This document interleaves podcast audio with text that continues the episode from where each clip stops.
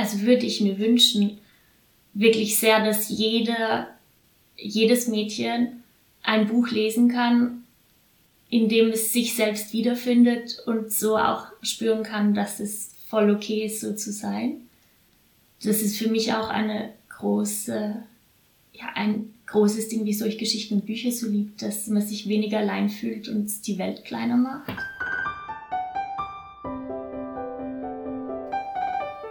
Herzlich willkommen zu den Kinderbuchtönen. Heute treffe ich mich mit Agnes A.G. Ofner. Sie ist eine junge Künstlerin, die seit vier Jahren Bilderbücher illustriert und es schon mit ihrem ersten Roman geschafft hat, den österreichischen Jugendbuchpreis zu gewinnen.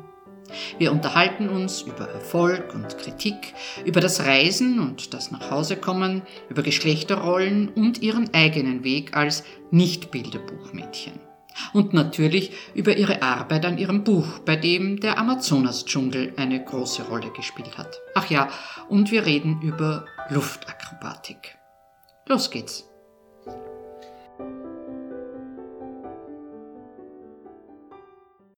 Guten Morgen, liebe Agi. Guten Morgen, liebe Karin. Wir sitzen hier bei dir daheim im 12. Bezirk, mhm. trinken Tee. Bin froh, dass ich dich besuchen darf, dass du noch Zeit gehabt hast, weil Du verreist ja morgen. Ich verreise morgen um 5.30 Uhr in der Früh. Wohin geht's? Starte ich morgen los nach Finnland zuerst. Beziehungsweise zuerst für einen Tag nach Berlin.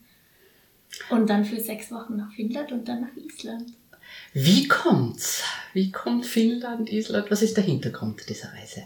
Ähm, ich habe mich beworben für eine Art Residency in einem finnischen Nationalpark und habe das bekommen für den Monat März. Mir wäre lieber gewesen ein Sommermonat, muss ich ehrlich sagen, aber jetzt fliege ich in den Winter. Und ich habe dort eine Wohnung für mich und kann eigentlich machen, was ich will. Also schreiben, zeichnen, freue mich voll. Finnland ist ja äh, schon länger ein Thema für dich. Äh, ja. Du hast Finistik, Feministik, Feministik, Feministik äh, und Niederlandistik studiert. Böse Stimmen würden sagen, das ist ein Orchideenstudium. Das sind beides Hardcore-Orchideenstudien und extrem unnötig für die äh, Lebenslaufkarriere technisch nicht zu empfehlen. Du hast sie aber gewählt. Ja. Warum? Ich war mit 15er Jahr in Finnland und also auf Austausch und war extrem Finnland verliebt, also richtig hart und wollte voll gern eigentlich dort studieren und wollte irgendwas Künstlerisches studieren. Und in Finnland ist es total schwer, auf die Unis zu kommen. Also das ist Standard, dass auch die Finnen und Finninnen manchmal ein paar Jahre Anlauf brauchen, bis sie die Aufnahmeprüfungen schaffen. Und da hab ich hab schon Finnisch können, aber halt nicht perfekt. Und da habe ich mir einfach nicht drüber traut damals und habe dann nicht gewusst, was ich machen soll, nicht gewusst, was ich machen soll. Und habe dann gedacht, naja, ich studiere halt einmal Finnistik und dann ist es leichter vielleicht, wenn meine Finnischkenntnisse auf einem höheren Level sind, mich dann noch einmal zu bewerben. Und wie das Leben so spielt, wollte ich das dann nicht mehr. Und deswegen habe ich Finnistik studiert. Du hast ja dann, glaube ich, eine Ausbildung äh, an der, zur Grafikdesignerin mhm, ja. gemacht, an der grafischen. Das wirkt ein bisschen auf der Suche seiend. Warst du auf der Suche, wie du da Kreativität ausleben kannst? Ich war auf der Suche und ich war auch, weil das, was ich jetzt mache, also dass ich illustriere und schreibe, kann man ja in der Form, man kann schon studieren, aber es gibt jetzt keinen geradlinigen Weg dazu. Und das war meine Suche nach wie kann ich das eigentlich machen oder wie kann ich auch Geld verdienen und dann aber das machen. Hast du es schon früh gewusst, dass du das machen möchtest? Ja. Ja. Ähm, ich habe mir aber ganz lang, hat es niemand gewusst. Weil ich vor allem das, also illustrieren mehr, aber vor allem schreiben habe ich ganz kaum jemandem gesagt, dass sie eigentlich das machen möchte und habe aber schon gewusst, dass das eigentlich das ist, worauf es hinauslaufen soll. Und mir kam es immer ein bisschen präpotent ist das falsche Wort, aber ich habe mir, ich habe mir nicht traut zu sagen, so, ah, irgendwann werde ich Autorin. Das ist so ein bisschen, Ich weiß auch nicht. Ja. Wie stellst du dich selbst vor, wenn dich jemand fragt, was du beruflich machst? Sehr interessante Frage. Ich habe ganz lang nur Illustratorin gesagt. Also ganz lange ist auch übertrieben, so lange mache ich jetzt das auch noch nicht. Aber ja, ich fange jetzt erst im letzten Jahr ich begonnen, auch Autorin dazu zu sagen und es ist, wird immer weniger unsicher. Am Anfang war es immer so, ähm, ja, ich bin selbstständig als Illustratorin und Autorin. Mittlerweile ist mehr Auszeichen dahin. Mhm. Fangen wir aber mit deiner Tätigkeit als Illustratorin an. Mhm. Äh, 2016 ist, wenn ich richtig liege, dein erstes Bilderbuch mit Illustrationen von dir. Mhm. Äh, das war Team Wandelstern ja. bei Tirolia. Der Autor ist der Thomas Rabal. Es ist das fünfte Buch aus dem Nachwuchsprojekt der St. Nikolaus Stiftung vom Kinderbuchhaus im Schneiderhäusl und Tirolia Verlag. Da bist du unter sechs Jungillustratorinnen und Illustratoren ausgewählt worden. Ich glaube, da ist sogar der Autor dann ins Schneiderhäusl gekommen. Ja. Wie war, war das? Warst du nervös? Ähm, wie der Autor gekommen mhm. ist. Zu dem Zeitpunkt war ich nimmer nervös, weil es dort einfach so eine angenehme Atmosphäre war.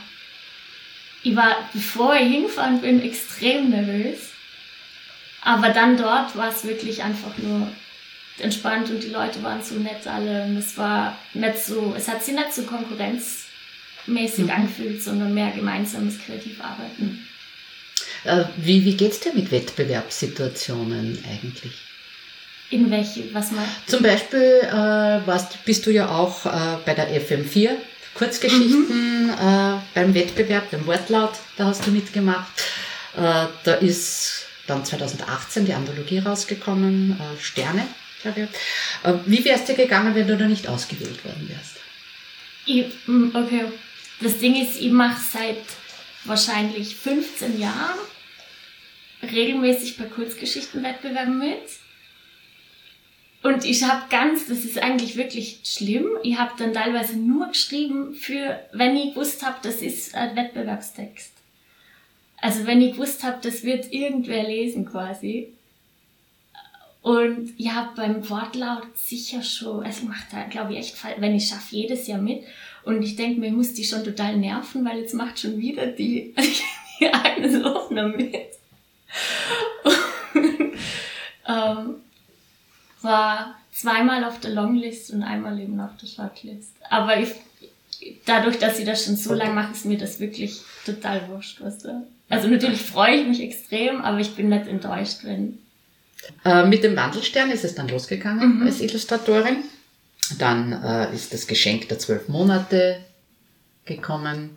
Das ist eine Märchen- und Rezeptesammlung von Helmut und Ursula Wittmann. Und letztes Jahr dann die Clarissa von und zu Karies. Mhm.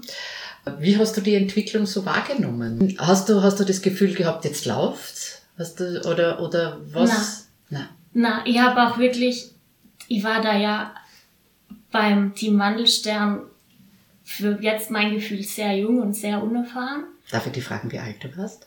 Wir haben noch nicht über dein Alter gesprochen. Dann war ich 26, 25, 26, wie das passiert ist. Und ich habe wirklich zu 100% für möglich gehalten, das war, ist so das einzige Buch, das sie illustrieren wird. Und das war voll okay. Also ich bin überhaupt nicht davon ausgegangen, dass, natürlich hätte ich mich sehr gefreut, aber ich bin nicht davon ausgegangen, dass ich weiter mit den Tirolier zusammenarbeiten werde. Und ich weiß noch, wie sie mich dann gefragt haben wegen dem nächsten Projekt und ich war über alle Wolken, weil ich mich so gefreut habe. Das heißt, du bist keine, die einen Karrieremasterplan entwirft, Schritt für Schritt. Ähm, na, nicht Schritt für Schritt, aber ich habe trotzdem, ich habe so einen naiven Optimismus, dass ich schon eigentlich das Gefühl gehabt habe, es wird sich ausgehen. Es wird irgendwann wird das passieren und das passieren, wenn ich dran bleibe, aber nicht so, okay, in dem Jahr muss jetzt das passieren und dann mache ich das als nächstes. Mm -mm. Nach deiner Kurzgeschichte der erste Text dann ist dein erster größerer Text als Autorin mhm. erschienen. Nicht so das Bilderbuch Mädchen bei Jungbrunnen. Ein Jugendroman. Mich hatte schon der erste Satz überzeugt. Mhm. Sarah sitzt im Dunkeln und beobachtet den Jungen von gegenüber dabei, wie er weint. Da hechtest du ja mit Kopfsprung in die Handlung. Erzähl einmal, worum geht's in dem Buch? Es geht um Sarah und Sam, zwei Teenager, die wohnen sich genau gegenüber in Wohnhäusern und können sich von ihren Zimmern genau gegenseitig in das andere Zimmer schauen. Und es fängt eben damit an, dass die Sarah heimlich beobachtet, wie der Sam weint. Und das beschäftigt sie dann so sehr, dass sie Kontakt zu ihm aufnimmt, indem sie einen Zettel ins Fenster hängt. Und dann entwickelt sich eine Freundschaft zwischen denen. Möchtest du äh, auch ein bisschen was über die Form erzählen? Es ist aus zwei mm. verschiedenen Perspektiven. Genau, es ist aus zwei verschiedenen Perspektiven, immer abwechselnd Sarah und Sam. Und dann kriegt man halt, es geht dann nicht nur um die Interaktion zwischen den beiden, sondern auch, man kriegt mit, was passiert im Leben von Sam, was passiert im Leben von der Sarah und weiß dann natürlich mehr als die beiden jeweils voneinander. Dürfen wir spoilern? Nein. Dürfen wir nicht. Äh, ich darf aber so viel verraten, dass es ein sehr überraschendes Ende ist, mit ja. einer überraschenden Wendung. Äh, und es geht natürlich äh, auch in dem Buch sehr stark um das Thema Geschlechterrollen und Geschlechterbilder. Ist das ein Thema, das dir am Herzen liegt? Ja, auf jeden Fall.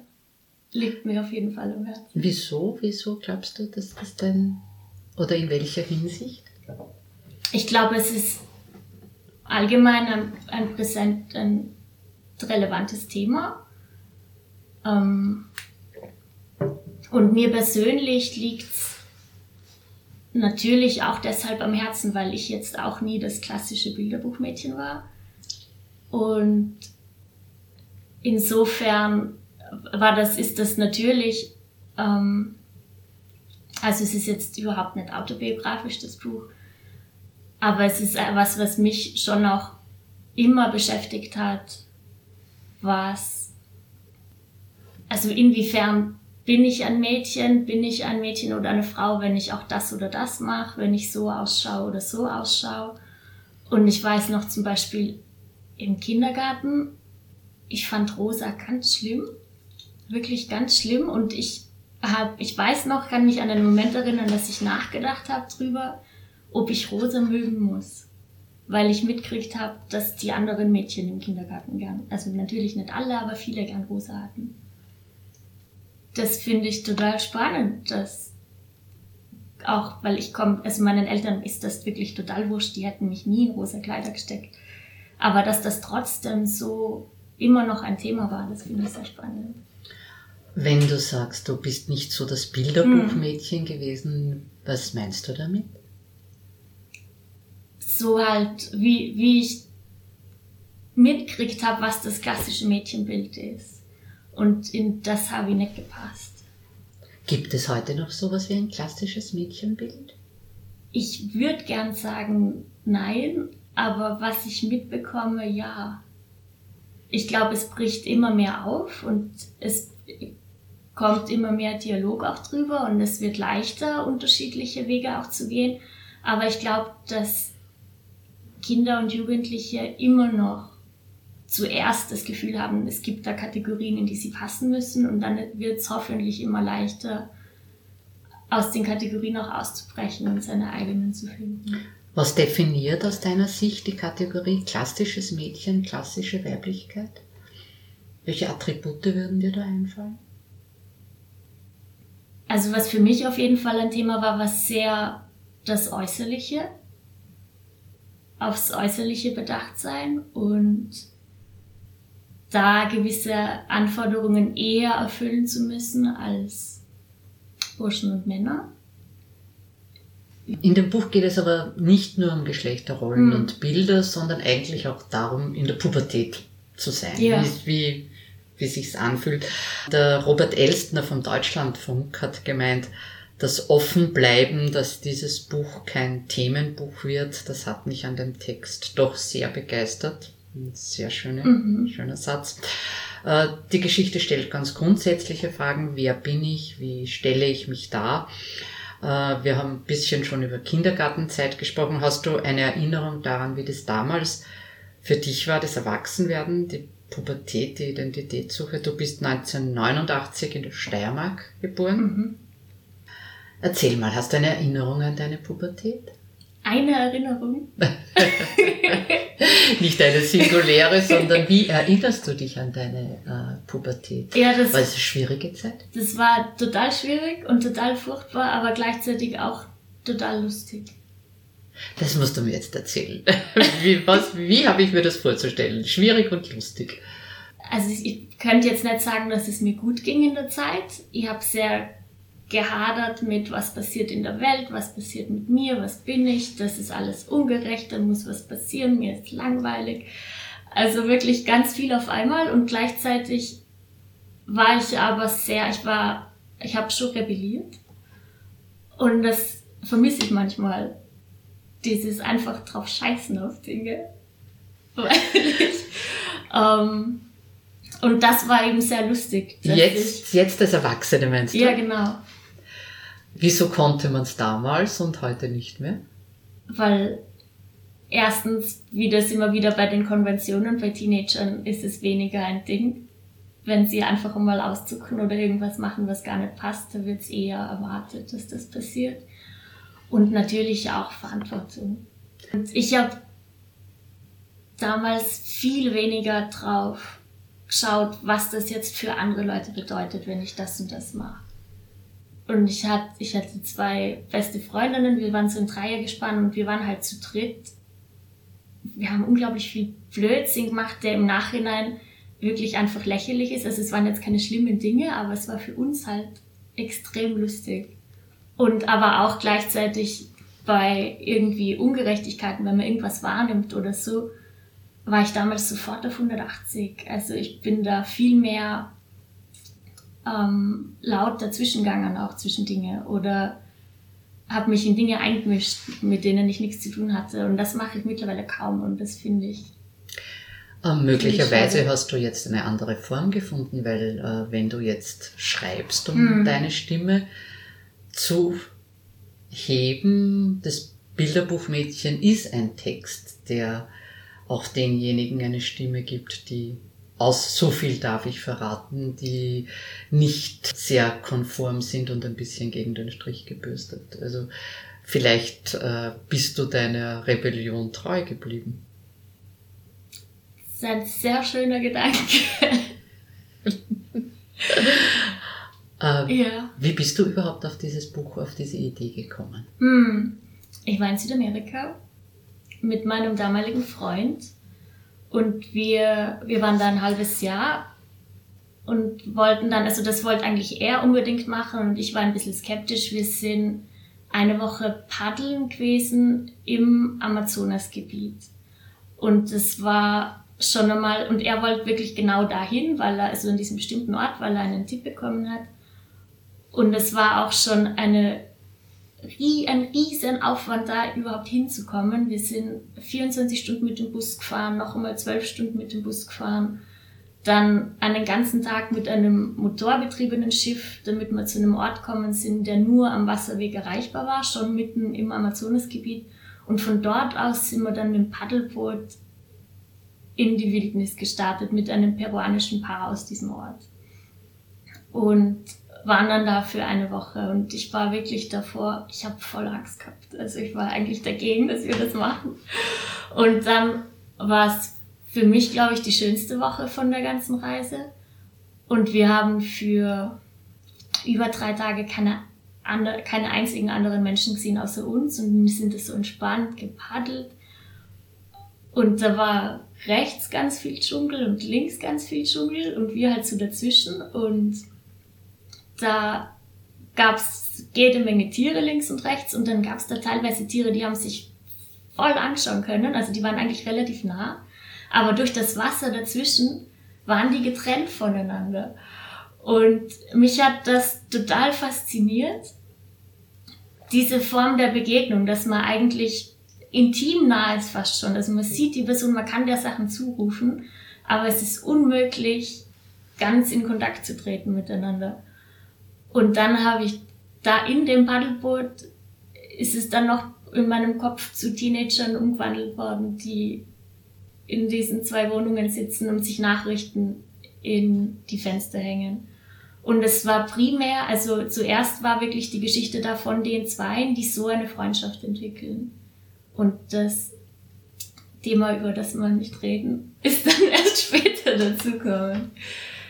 Diese, diese Form der, der Kommunikation, dass die beiden ja bis ganz zum Schluss nur schriftlich mhm. miteinander kommunizieren, ist ja etwas, äh, was, was den Text sehr stark ausmacht. Gibt es für dich einen Unterschied, ob man mündlich oder schriftlich kommuniziert? Ja, ganz klar. Und auch noch einmal in der Form, wie die beiden das machen, weil es passiert ja mittlerweile extrem viel Kommunikation schriftlich. Aber da, wenn man dann schriftlich kommuniziert, so digital, dann hat man eigentlich unbegrenzt Zeichen und Möglichkeiten und kann sofort antworten. Und bei den beiden ähm, ist es erstens begrenzt, weil sie müssen das immer noch leserlich auf die Zettel kriegen, dass die andere Person das über die Distanz sehen kann. Und sie sehen das auch nur, wenn sie gerade beide zu Hause sind. Also es fällt diese Instant-Kommunikation ein bisschen mhm. weg. Würdest du meine Einschätzung teilen, dass junge Menschen äh, sehr stark äh, auf die schriftliche Kommunikation, WhatsApp, äh, zu, äh, zurückgreifen und praktisch nicht mehr telefonieren? Was ich mitkriege, mhm. ja. Und ich merke das auch schon in meinem Umfeld, in meiner Generation ein bisschen drunter, ein bisschen drüber, dass ich eine der wenigen Personen bin, die anruft. Und mich nervt die schriftliche Kommunikation eigentlich eher. Und ich bin dann oft die, die in return nervige Person, wenn mir jemand eine Nachricht schreibt, rufe ich sofort an und habe dann teilweise auch wirklich schon, habe es mir so zum Ziel gemacht, auch wenn nicht nur ein, ein Wort antworten müsst, quasi, ich rufe trotzdem an. Einfach so aus Prinzip, weil ich es viel schöner finde, wenn man miteinander redet. Aha, und weil du doch im Herzen eine Rebellin geblieben bist. so, so lebe ich jetzt mein Rebellentum aus. Ich rufe Leute an. Noch kurz zum Text, mhm. weil äh, du da ein Talent für starke Bilder hast, äh, ein, die noch nicht abgegriffen sind. Ein Beispiel, äh, das ich wahllos herausgegriffen habe. Einsames Mikrowellenessen macht satt, aber nicht bis ganz nach innen. Wie findest du diese sprachlichen Bilder? Kommen die ganz von selbst? Die kommen, das ist eine gute Frage die kommen von selbst. Ich würde jetzt gern sagen können, ich mache das oder das kommt daher, aber das kommt beim Schreiben. Bist du eine langsame Schreiberin? Ja, sehr. Wie lange hast du ein Bilderbuchmädchen geschrieben? Ich habe dann noch die ersten Kapitel in Südamerika auf meinem Handy abgetippt, damit ich mich bei der Schreibzeit bewerben konnte. Und dann die erste Phase, also die ersten Kapitel waren eben da. Dann während der Schreibzeit. Möchtest du kurz erklären, was die Schreibzeit ja, ist? Ja, die Schreibzeit ist ein Förderprogramm für Leute, die im Jugendbereich schreiben wollen, schon schreiben, gerne ein bisschen Unterstützung hätten. Und man hat dann einen persönlichen Tutor oder eine Tutorin, die einen unterstützt während dem Schreibprozess. Also Ziel ist am Ende der Schreibzeit ein fertigen Genau. Das war bei dir der Franz Lettner, genau. mein Kollege vom Institut für Jugendliteratur. Und dann ist zu Jungbrunnen gegangen. Dann ist zu Jungbrunnen gegangen. Und du hast für dein Debüt den größten nationalen Kinder- und Jugendliterarischen Preis gewonnen Du hast ihn noch nicht, weil die Preisverleihung erst im Mai stattfindet, aber wir wissen es schon. Das ist schon etwas ganz Besonderes, mit dem Debüt gleich den größten österreichischen Preis abzuräumen. Ich gehe mal davon aus, dass du dich gefreut hast. Mhm. Hast Extrem. du gefeiert? Wie feierst du, wenn du feierst? Um, ähm, wie feier gutes Essen. Ich feiere mit gutem Essen. So dass ich mir ein Restaurant gönnen. Ein das veganes in deinem Fall. Genau. Äh, wir haben jetzt über dich als Illustratorin und als Autorin geredet, aber überhaupt noch nicht über dich als Luftakrobatin. Mhm. Du machst, habe ich gelesen, seit elf Jahren Luftakrobatik und unterrichtest seit sechs Jahren bei Ariel Silk Vienna in Wien.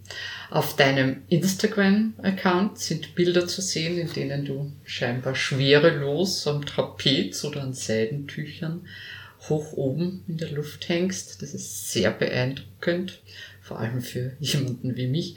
Wie bist du bei dieser Sportart gelandet? Gute Frage. Ich muss, glaube ich, ganz zurückgehen. Ich habe schon als Kind immer Zirkus geliebt.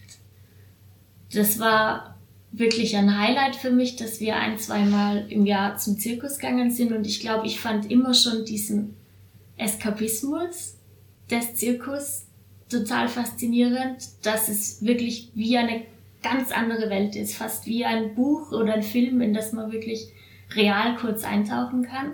Und auch diese Magie, dass die da sind und dann sind sie einfach wieder weg. Und ich war schon sehr lange auch, ich bin gern unterwegs und war auch als Kind gern unterwegs und das hat mich total fasziniert, dass die in dieser zauberhaften Welt leben und von einem Ort zum anderen reisen können. Und wollte sehr gern zum Zirkus.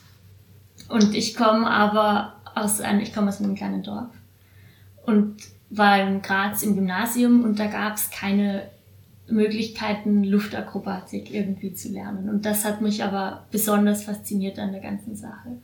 Und dann irgendwann kam so ein bisschen ein Bruch mit Pubertät und Tierrechten auch, dass ich begonnen habe zu denken, ah, Zirkus ist doch nicht so, weil Elefanten im Zirkus, hm, schwierig. Und dann habe ich im Fernsehen eine Aufnahme gesehen von einer Cirque du Soleil Show. Und das war das erste Mal, dass ich gesehen habe, es geht auch ohne Tiere. Also es machen Leute anders. Mittlerweile ist ja zeitgenössischer Zirkus explodiert. Also da gibt es unglaublich viel, was gerade passiert. Und dann war ich wieder total gehuckt, dass ich das gern machen möchte. Und ich glaube, es hat mich auch mit so fasziniert, weil ich immer, ich war immer eher ein Kind des Geistes und nicht so sehr des Körpers. Also ich war in Turnen so die letzte, die im Team gewählt wird und habe mich überhaupt, also ich, wenn, wenn jemand gesagt hat, du müsstest nie wieder turnen gehen, ich hätte sofort gesagt, ja bitte, bitte, ich will da nicht mehr hin. Und war wirklich die letzte, wo jemand irgendwie gesagt hat, dass die sportbegabt ist oder sportlich begeistert oder so. Und ich glaube, was mich dann auch an diesen Akrobaten und Akrobatinnen so fasziniert hat, war, es ist ja die Kunst, wenn man das macht, dass man es leicht ausschauen lässt. Und dass dies, ich habe das Gefühl, die sind einfach so zu Hause in ihrem Körper. Die können den in alle Richtungen benutzen und es fühlt sich gut an dabei und nicht so wie im Volleyball, wenn man einen Ball in den Kopf kriegt. Und dann war wirklich das allererste, wie ich gewusst habe, dass ich nach Wien gehe dass ich geschaut habe, okay, gibt es in Wien eine Möglichkeit, Luftakrobatik zu lernen? Und habe dann wirklich Semester gehabt, wo ich mehr USI-Kurse besucht habe als Lehrveranstaltungen auf der Uni. Und habe für mich wirklich so ein paar Jahre gehabt, wo ich total entdeckt habe, okay, ich habe einen Körper, den kann ich benutzen, der kann Sachen sogar gut machen. Das war echt wichtig. Und jetzt unterrichtest du Luftakrobatik. Wie verbindet sich das alles mit deiner Arbeit als Autorin und Illustratorin? Es ist natürlich praktisch, weil es mich dazu zwingt, mich zu bewegen und auch rauszukommen und mit Leuten zu sein. Weil ich bin relativ gern auch allein und ich bin auch dann wirklich gern, ich habe gerne ein paar Tage am Stück, wo ich nicht raus muss, wenn ich nicht will und dann einfach Zeit habe zum Arbeiten. Aber das ist gleichzeitig auch ein nicht ideal, dass ich das so gern mache, weil ich dann darauf vergiss, dass es doch wichtig ist, mit anderen Leuten was zu machen und rauszukommen. Und das Unterrichten, das zwingt mich dazu. Zur Interaktion. Zur Interaktion und zum Bewegen. Ja. Hast du so etwas wie Arbeitsroutinen? Ähm, nein. Also an den Tagen, wo du dann zu Hause bist und, und dich aufs Arbeiten konzentrierst. Also das ist nicht so wie ein Thomas Mann, der schreibt von bis. Also du stellst dir nicht den Wecker und sagst, ich muss jetzt fünf Stunden am Stück schreiben. Ich habe das letzte Jahr sehr viel zu tun gehabt mit Illustrationsprojekten etc. und habe darum kämpfen müssen, dass ich Zeit zum Schreiben habe. Also es war dann mehr so, okay, ich habe jetzt eine Stunde, die darf ich schreiben. Äh, ich habe vorher deinen Instagram-Account angesprochen. Da bezeichnest du dich, glaube ich, auch als Fox Lover, mhm. Tree Hugger und Ocean Soul. Uh, das musst du mir näher erklären. Was hat es mit Fox Lover, Tree Hugger und Ocean Soul auf sich? Ähm, ja, ich liebe Füchse. Da gibt es gar nicht so viel zu erklären. Ich kann auch nicht genau sagen, warum. Ich liebe Füchse. Ich habe auch ein Fuchs-Tattoo. Und das ist praktisch, wenn Leute wissen, dass man ein Ding besonders gern hat, weil ich kriege ganz oft Dinge geschenkt mit Füchsen. Und Treehugger, ja, ich komme vom Land und ich bin ein Landei im Herz. Ich kann mittlerweile, ich habe mich mit der Stadt arrangiert, aber ich fühle mich immer noch so als wie, wie ein Reh, das seit zehn Jahren in der Stadt lebt und es ist okay. Und es kann sich so verhalten, dass den Leuten nimmer auffällt, dass es eigentlich ein Reh ist. Aber eigentlich fühle ich mich in der Natur schon sehr viel mehr zu Hause. Mhm. Und ja, das Meer. Das Meer ist schon, das hat einfach, das finde ich einfach richtig toll. Was daran? Was daran? Die Weite, die Beständigkeit, die Kraft, dass es jeden Tag anders ist.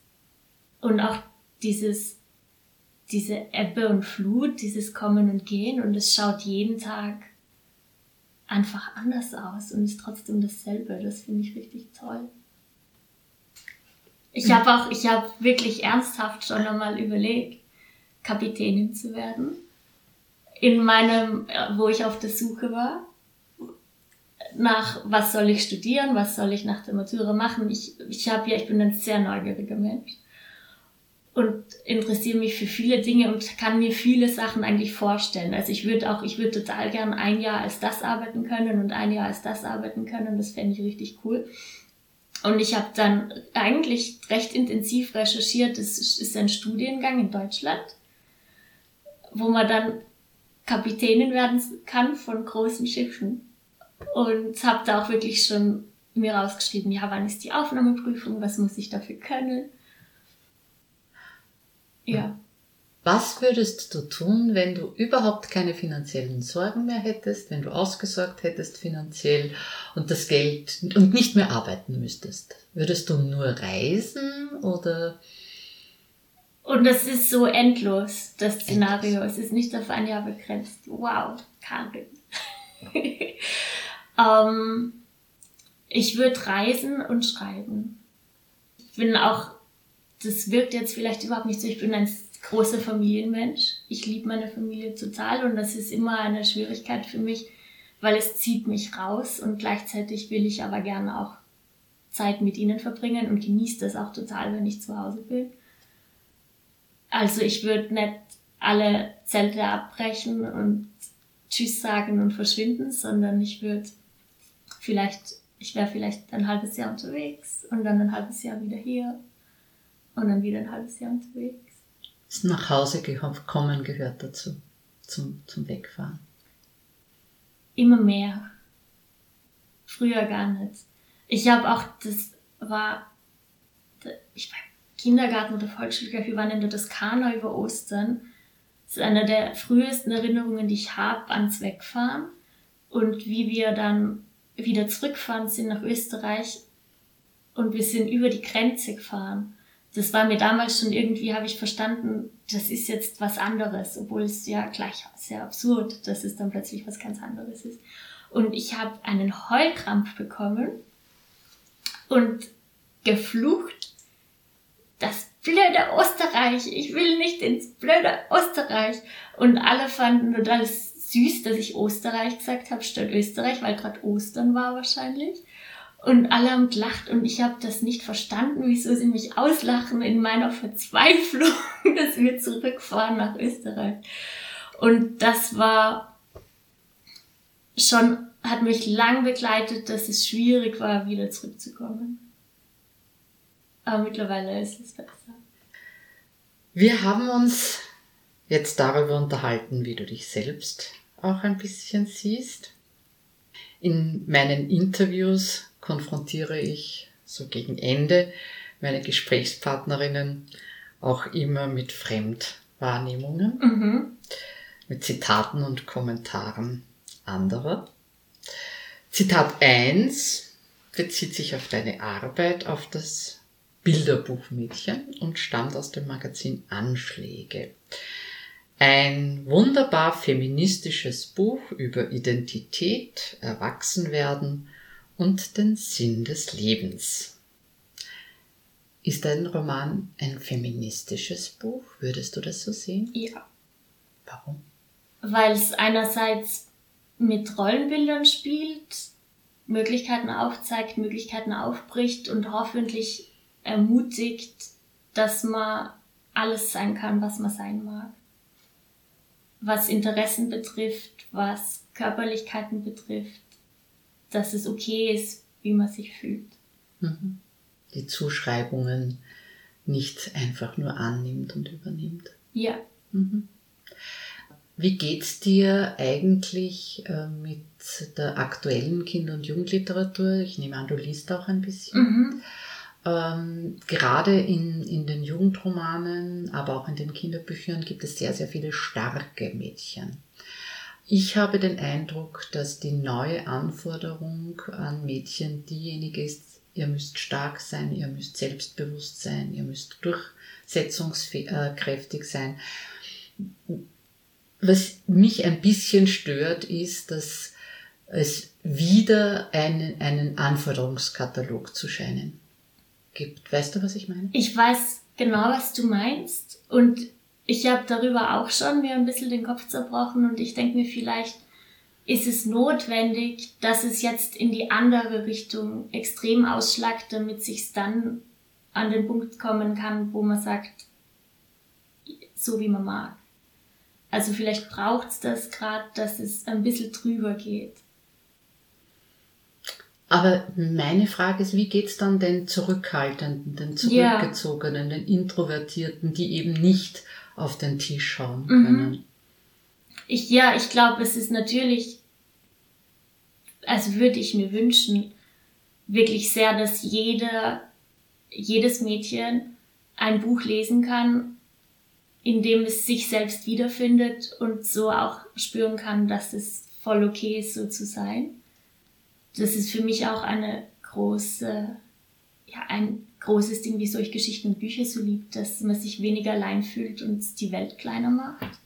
Und na natürlich wäre das das Ziel, oder? Dass es alle, alle Facetten abgedeckt werden und nicht nur ein.